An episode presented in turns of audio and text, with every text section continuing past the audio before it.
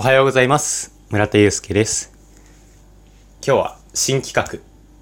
村田祐介のモーニングクッキング。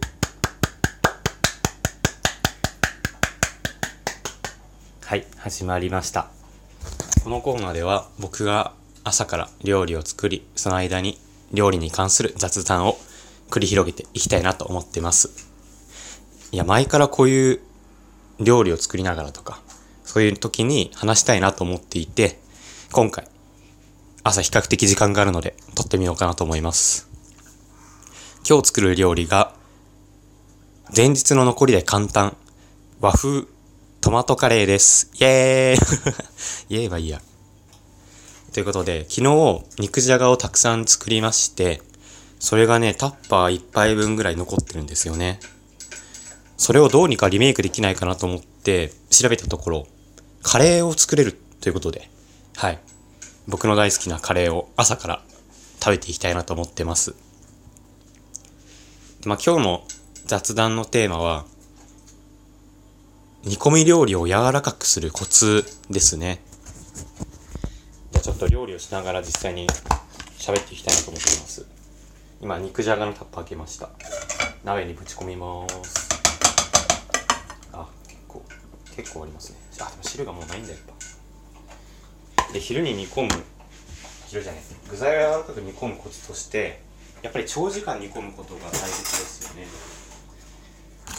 でもなんかなかなか、そんな夜、夜から作ろうと思って長時間煮込む時間って難しいじゃないですか。なので僕は昼飯と一緒にもう夜の準備もしちゃうんですよね。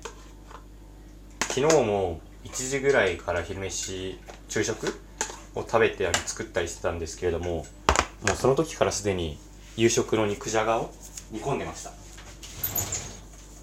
こうやって夜から煮込むと何がいいかなっていうのが言うとまあや2つ理由があって1つは柔らかくなる。で2つ目がなんだろう手軽？手軽に夜を迎えられるってことですかね。1個目の煮込むっていうのはまあ必然的に時間が今トマト缶開けてます。長くなるのでまあ柔らかくなっていくじゃないですか。でもう一つのその手軽っていうのが結構僕大事にしていてその昼昼と夜で分けて作るよりも一緒にした方が一気に洗い物もできるしもう夜をその使った食器ぐらいしか洗わずに済むっていう時間の短縮にもなるんじゃないかなと思います。夜も昼も切ったり洗ったりって結構大変じゃないですか本当に。僕料理始めてなんかそれ結構辛いなと思ってて。なので時間がある日はなるべく一緒にやってますね。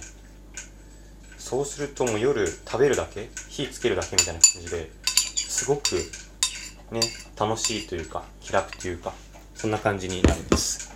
で今から火つけていきます。なのでもし特に煮込み料理とかですかね。煮込み料理とかを作るときはぜひこの昼夜一緒に食べる方作る方ってのやってみてください。信じられないぐらい具材が柔らかくなります。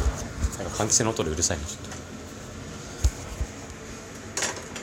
まあ一つ例を挙げると僕カレー山大好きなんでカレーも昼から作ることあるんですよ。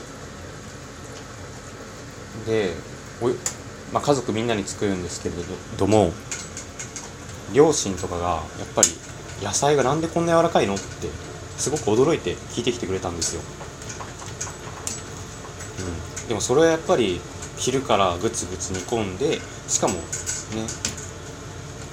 銀のアルミホイルで落とし蓋をしてるので多分それでなんだろう蒸されるというか、ね、いい感じに循環されるんですよね水が。それが染み込んで本当に柔らかくなってます。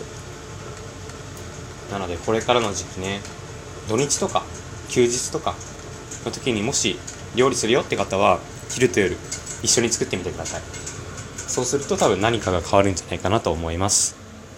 ではあとはもう話すことないんで今日は終わりにしたいなと思ってます。